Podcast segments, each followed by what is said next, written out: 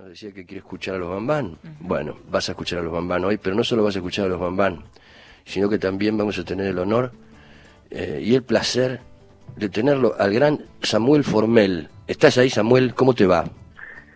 Sí, tremendo placer para mí, de verdad, desde tan lejos, pero te siento tan cerca. Y nada, para nosotros Buenos Aires, y Argentina en general, ha sido siempre un país que nos ha acogido con nuestra música increíblemente con mucho amor, mucho cariño y con mucha salsa. Con mucha salsa. Y, y acá yo decía recién que en Cuba generalmente no se lo menciona como salsa, sino que nosotros cuando estuvimos allá, ¿te acordás que estuvimos varios días Sí, juntos? le decimos timba. Timba, le dicen, le dicen timba. Ahora, a los oídos de los que de los que venimos más del sur, de lugares más fríos, a nosotros nos suena bastante parecido a la salsa, pero yo le decía recién a Alicia, que está acá, Alicia Beltrami, que es mi coequiper, Samuel, Hola Samuel, ¿cómo estás? que es quien te habló. Bien, hola, mu- muy bien, nada, bueno, eh, muy contento de estar comunicado con ustedes y a través de este medio tener la posibilidad de, de informarle a, a Argentina, a los argentinos, todo lo que está pasando con Bambán. Contame un poco, Samuel, cómo está la cosa allá con respecto a esta situación tan inédita que está viviendo el mundo.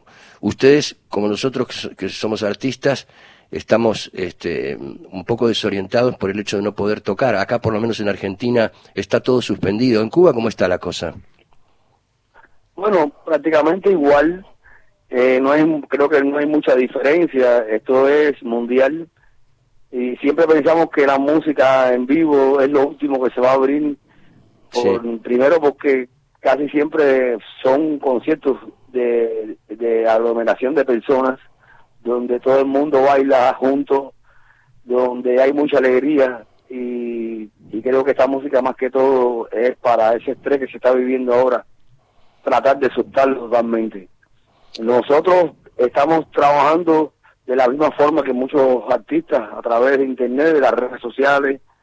No es igual, extrañamos mucho al público, creo que el público es la razón de que también nuestra música eh, sea tan contagiosa. Y, y a veces decimos siempre que en vivo eh, sonamos mejor que en, que en disco, que en, grabación porque nuestra música más que todo es para bailar, pero es música de, pueblo, es música de, de ver personas tanto riendo como saltando, como cantando y bailando. Es verdad, y además yo estuve en uno de esos shows multitudinarios que hacen ustedes y es imposible no moverse, no bailar y no conectarse con el que está al lado, Samuel. Eh, así que debe ser complicado, t- tal vez para el género de ustedes mucho más complicado no poder hacer shows en vivo. Pero es una situación que tenemos que vivir. Contame qué, eh, qué es lo último que estuviste haciendo eh, antes de que apareciera toda este, esta historia, ¿no? ¿Qué es lo último Bueno, que estuviste haciendo? casualmente Bambán está cumpliendo 50 años. Exactamente, sí. Eh, lo acabamos de cumplir el 4 de diciembre del 2019. Entonces estamos, eh, todo este año hasta diciembre, estaba programado un trabajo por los 50 años, que entre eso eh, incluye una producción que la cual terminamos, pero no, no llegamos a poder mezclar porque se mezcla en fuera de Cuba, en Miami, y se masteriza también en los Estados Unidos eh, este disco ya eh, yéndonos para Miami tuvimos que regresar no no no solamente pudimos mezclar un tema si acaso una premezcla Ajá. y por todo lo que eh, iba a pasar que ya estábamos advertidos tuvimos que regresar urgentemente desde los Estados Unidos a La Habana Ajá. eh, aquí, bueno, eh, que tratamos de, de la posibilidad de, de alguna forma, todavía el disco delegado, que estaba nominado al Grammy norteamericano, eh, teníamos previsto que había algunos videoclips que ya estaban grabados, no estaban editados. Eh, nos dimos a la tarea de- del tema de bambaneo, eh, editarlo y bueno, solamente hace casi menos de un mes se, lanzó en el canal de YouTube de los Bambán. El disco lo eh, pensamos que a partir del lunes próximo, pasado mañana, empecemos ya la mezcla. Eh, no estaremos presentes, pero el ingeniero estará desde Miami enviándonos las mezclas y nosotros rectificando. ¿Qué? En junio, el, el día 5, estaba programado un concierto en el Teatro Carlos Mar, donde ya Wow. por costumbre hemos hecho dos conciertos que se grabaron a DVD y, este sería la trilogía, el tercer disco eh, eh, DVD grabado con un recorrido desde los años 70 hasta hoy en día. Qué genial, qué, hermoso. En 50 años de música, demasiada música. En el, en el Carlos Marx. Que, que, tener un, un repertorio bastante extenso, creo que era un concierto que iba a durar prácticamente de tres horas, eh, porque había que, tanto a, los a los de los 70, a los 80, a los 90, todas las décadas que ha pasado Bambam con, con su música, donde siempre ha sido exitosa. Y eso recuerdo también, hay muchas generaciones que como van cambiando, algunas algunos ahora con el disco delegado se han unido la juventud, eso es una de las cosas que Bambam siempre se ha propuesto, ¿no? Y mi padre siempre lo decía, hay que evolucionar con la música, hay que hay que tratar de de incluir a cada nueva generación para que Bambam se mantenga, que es lo más difícil que existe en la música, que un artista pueda mantenerse en la preferencia del público y que no pierda más que todo el tener a, a los jóvenes, no a las nuevas generaciones, escuchando nuestra música y de ahí se enganchan y empiezan a escuchar la anterior y hasta la música del 70. ¿Y con qué? Teníamos giras en los Estados Unidos, en Japón, en Canadá, en Europa, en América, donde también íbamos a, a, llevar nuestra música de 50 años. Todo esto se ha cancelado, desgraciadamente, por toda esta pandemia, han cambiado todo lo, las fechas de momento. No creo que esto se pueda llegar a, hacer en, en medio de todo lo que ha pasado, porque después la recuperación de esta crisis, que también es económica, no solamente es una crisis que no nos deja trabajar, no, sino es que económicamente nos afecta a todos tanto al músico como a, a muchos que han perdido su trabajo, que, que, no van a tener para pagar las entradas para consumir. Y entonces es, es bien doloroso lo que, lo que está pasando. También teníamos una gira nacional por todo el país de Cuba, desde Oriente hasta Occidente, donde y teníamos programado conciertos eh, en plazas grandes de casi 60 mil, 80 mil personas y hasta 200 mil que con la experiencia que ya lo hemos hecho, pero bueno, pues esta gira, eh, que por 50 años eh, teníamos un, gran público de todas las décadas que seguro iba a y, además, en, además, en además en todo el mundo, Samuel, porque ustedes tocan en el mundo entero, ustedes giran por todo el mundo. Este, Así mismo. O sea que, o sea que al ser esto una, una situación global, como dijimos al principio, es, es, irremontable por este año. ¿Sabes que estábamos, estábamos haciendo un programa, estamos haciendo un programa especial? Este es un programa que hacemos que tiene cierto corte temático. Y el, programa es sobre la salsa, pero yo decía al principio que todos los músicos de salsa refieren a la influencia cubana. Todos, todos reconocen que la usina de música, de la música del Caribe, por excelencia, de la música bailable, es Cuba. Y entre ellos, el uno de los más grandes exponentes que existe fue tu papá. Eh, en Argentina lo conocimos a tu papá, eh, yo lo conocí en Cuba también a tu papá, eh, y después por suerte tuve la suerte de conocerte a vos. Contanos un poco cómo fue el, cuál fue el cambio que introdujo Juan, Juan Formel, tu papá, en la música, en la timba, en la música bailable o en la música popular cubana. Mira, mi papá era una, era un músico que desde sus inicios estuvo muy muy aliado, muy pegado al feeling. Y el feeling fue uno de la de los de los géneros musicales que cambió totalmente eh, los giros armónicos, un poco más con las influencias de la música norteamericana. Eh, ya no eran acordes naturales y dentro de eso también eh, se escuchaba mucho por esos años 50, 60 la música del rock and roll, del pop eh, norteamericano, de Presley, que siempre me hablaba de eso, de los Beatles. Y bueno, todo, toda esa generación que, que escuchó en la música norteamericana las influencias que habían en Cuba. Eh, no había grupos antes del triunfo de la revolución, por supuesto, que hicieran esta música eh, en Cuba, ¿no? Y, y, había mucha influencia. Mi madre también influenció mucho a mi padre. Mi mamá era bailarina de tap Ah. Eh, cantaba jazz. Entonces había una mezcla de ya lo que uno eh, tradicionalmente escucha en Cuba, que es el son, en la música cubana, más que el son, guaguancó, la rumba, que son géneros muy, muy, muy antiguos, de, de siglos antepasados, donde, donde esas influencias mezcladas con la armonía nueva del feeling, con todo este ritmo del pop, hizo en él generacionalmente en, en, la década del 70 hacer un cambio cuando hace los bambán. Primero, el primer cambio que él hace es que no existía ningún grupo de música eh, bailable cubana que tuviera batería. Esto gracias a mi mamá, que fue una de las que también, junto con él, le empieza a influenciar un poco de que, de que las ideas que él tenía podrían cambiar históricamente la sonoridad de los grupos en la música cubana. Eh, introduce una guitarra eléctrica que tampoco nunca había existido, eh, una organeta eléctrica, el bajo eléctrico, eh, venían con unas influencias que realmente cambiaron totalmente la sonoridad, que es lo que él siempre decía, que la evolución en, el, en la parte sonora tiene que ir junto a, la evolución de tu música para que siempre tú estés al día en cuanto a lo que acontece, eh, a lo que la juventud, a lo que las nuevas generaciones también persiguen. Nunca sin abandonar la esencia de la clave de, de, lo que nos acompaña de siempre, con que es el son. Y entonces él hizo una mezcla de todo esto. Mi padre, el, el normalmente en el, en el piano, se usaba el piano acústico, el, el contrabajo, no existía ninguna orquesta.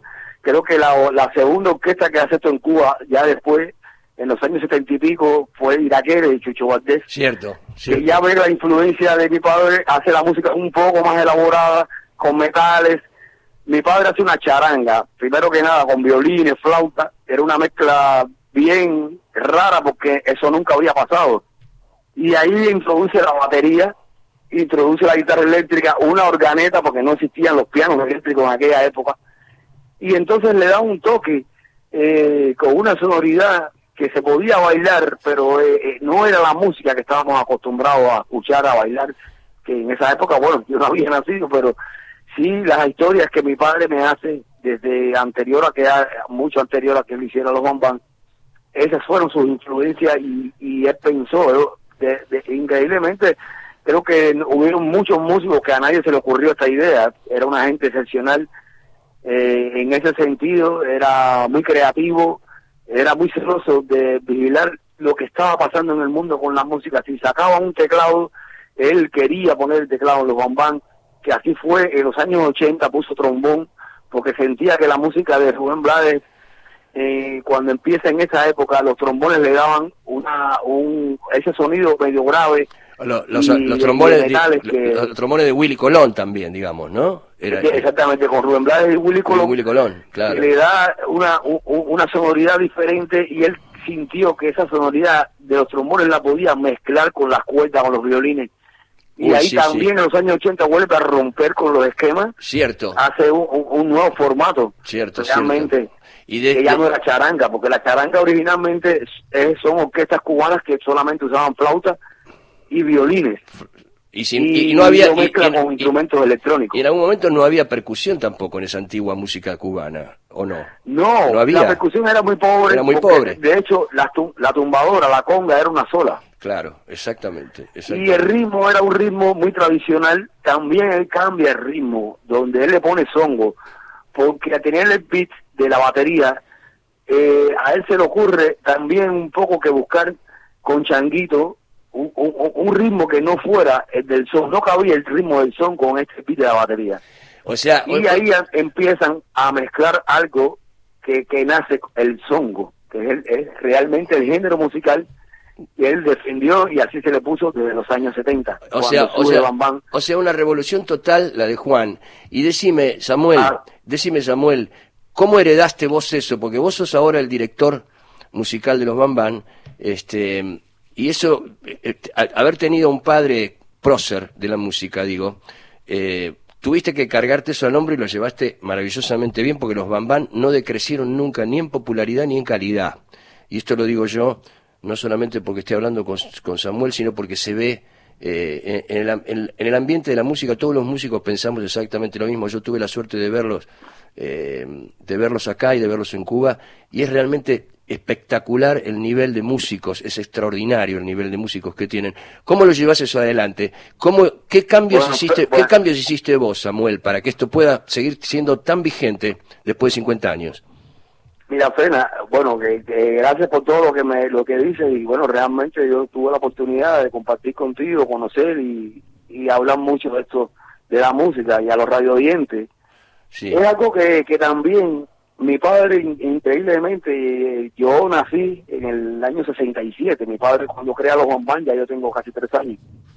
Y yo viví esa influencia en, la propia sangre, eh, escuchando.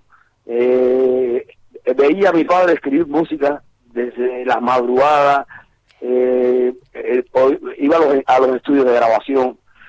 veía cómo se grababa. tenía la influencia ya de la base, que es lo más importante creo que de la música de lo que es el piano, el bajo, de la, de la percusión. Y, y bueno, además de los conciertos en vivo, de los ensayos, siempre estuve muy apegado a mi padre y me gustó mucho la música. Creo que una de las cosas que aprendí desde niño fue además de su influencia tan fuerte que, que me enseñó también al, al empezar a estudiar música y entrar en esta orquesta, que ya son 28 años que, que eh, de verdad tocando, ¿no? Eh, perteneciendo a la orquesta como músico, eh, aprendí al lado de él muchísimo. Y siempre fue una gente muy inteligente porque yo viví cuando hacía los cambios, que me decía siempre que no tuviera miedo a hacerle cambios y en principio podía no gustarle a alguna gente, pero que al final él sentía que esto podría llegar a gustarle a todo el mundo. Eh, muy pocas veces se equivocó en algún proyecto que quiso evolucionar dentro de la música. En vida eh, fue también muy inteligente porque me dejó la, la orquesta a cargo, me hizo hacer una producción, la arrasando yo solo en el estudio, eh, quería probarme, eh, ya pensando en que no estuviera.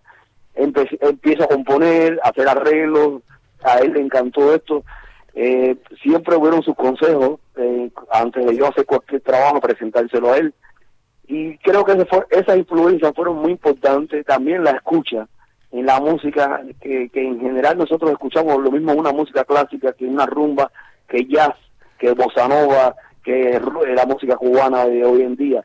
Entonces todas estas influencias también te hacen un poco eh, ver o sentir que tú tienes la posibilidad de, ser creativo. Enfrentarse a, a la realidad sin mi padre ya era distinto no, no está él para que te dé consejo, para que te apruebe un proyecto, eh, una producción. Y increíblemente eh, tuve la, la, la, suerte, ¿no? Después de un buen trabajo que se hizo con la primera producción, después de seis meses fallecido, que fue La Fantasía, de que además un disco reconocido porque fue nominado también a Grammy Norteamericano. Para nosotros, después de 20 años, eh, de casi 17 años, eh, no habernos nominado nuevamente al Gran Norteamericano, si tuvimos después del, del año 2000 eh, casi siete nominaciones a producciones de, Latin Grammy. Eso es, pero, siempre creíamos que Grammy norteamericano era como algo más soñado, era real, era el que tenía más años, Digo eso para los que, tiene más respeto. Para los que nos están escuchando, digo, ganar el Grammy norteamericano no es lo mismo que Grammy latino, eso es lo que quiero decir. Samuel, querido, acá la tengo Alicia, que quiere hacerte una pregunta. Eh, tenemos, tenemos un ratito más nada más, pero quiero que Alicia te haga una pregunta y te aproveche en este momento. Samuel, vos contaste... Sí, Alicia, ¿cómo está? ¿Todo bien? Y muy, muy contento y con un placer grande que podamos conversar, igualmente, igualmente. Samuel, contabas hace un ratito que mm, estás siempre pendiente también de incorporar a los jóvenes a que escuchen los bambán y de ahí ingresen a escuchar la música anterior. ¿Qué, ¿Con qué, eh, qué ingredientes tiene que tener esa música para atraer a los jóvenes ahora, a los jóvenes actuales? Mira, hay, aquí hay un ingrediente que es muy importante y es eh, las crónicas, Bambán siempre fue un grupo de crónicas de, de las frases que están en la calle, de lo que el, lo que el pueblo eh, usa como frase de moda. Y mi padre siempre aprovechó esas cosas. Eh, eh, creo que eso es una de las cosas importantes de, de buscar que, que tú puedas también traer a, la, a las nuevas generaciones, porque son los mismos que están dando estas frases constantes en la calle, Y eso es, de ejemplo, de poco, en el disco de legado hay una frase que aquí yo la, la se me se me quedó en la cabeza porque la escuché muchas veces en la calle y la escuchaba de los jóvenes. Cuando algo estaba era muy bueno algo algo muy muy bueno en, general. Lo mismo una ropa un reloj que una música que un carro. Eh, la frase era oye qué bueno está eso eso es cosa otra entonces cosa otra es como algo que, que es lo máximo no y eh, lo incluí ha sido uno de los temas al paso eh, más escuchado en este disco y más perseguido por la juventud algo que me llamó mucho la atención y me di cuenta que era una, una fórmula que funcionaba.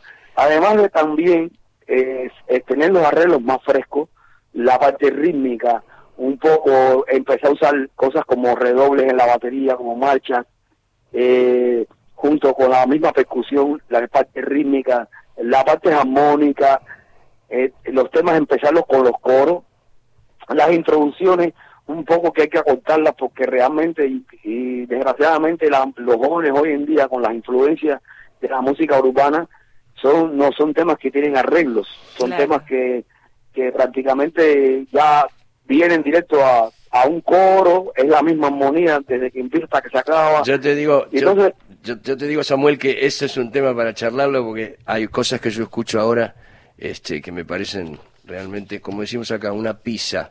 En, cambio, lo que vos estás contando y todo lo que escuchamos de los Bambán es para mí cosa golda, como dicen ustedes. ¡Ay, qué lindo! Es cosa y, estar, y estar hablando contigo también, te quiero agradecer mucho. Lamentablemente no tenemos más tiempo, pero quisiera que en otro momento nos volvamos a encontrar, aunque sea por teléfono, Samuel, porque para mí es un honor y un orgullo haber estado con vos en Cuba, haber compartido con vos, tenerte como amigo y saber eh, que todavía existen músicos tan, tan extraordinarios como ustedes, ¿sabes? Para mí es un, es un honor, de verdad. Bueno, gracias para ti, Fena, también. Tú sabes que te queremos mucho. Sí, y quiero espero que, bueno, quiero ir para allá. Que tengamos la oportunidad de compartir otra vez, que podamos estar en Argentina, en Buenos Aires, hacer un gran concierto como el del Luna Park o en la trastienda. Qué hermoso. Ojalá, ojalá, Samuel, ojalá pase tiempo rápido todo esto y podamos o yo ir allá y encontrarme de vuelta con ustedes en tu hermosa casa al lado del mar, esa que fuimos, o que vos vengas para acá este, y yo los pueda disfrutar.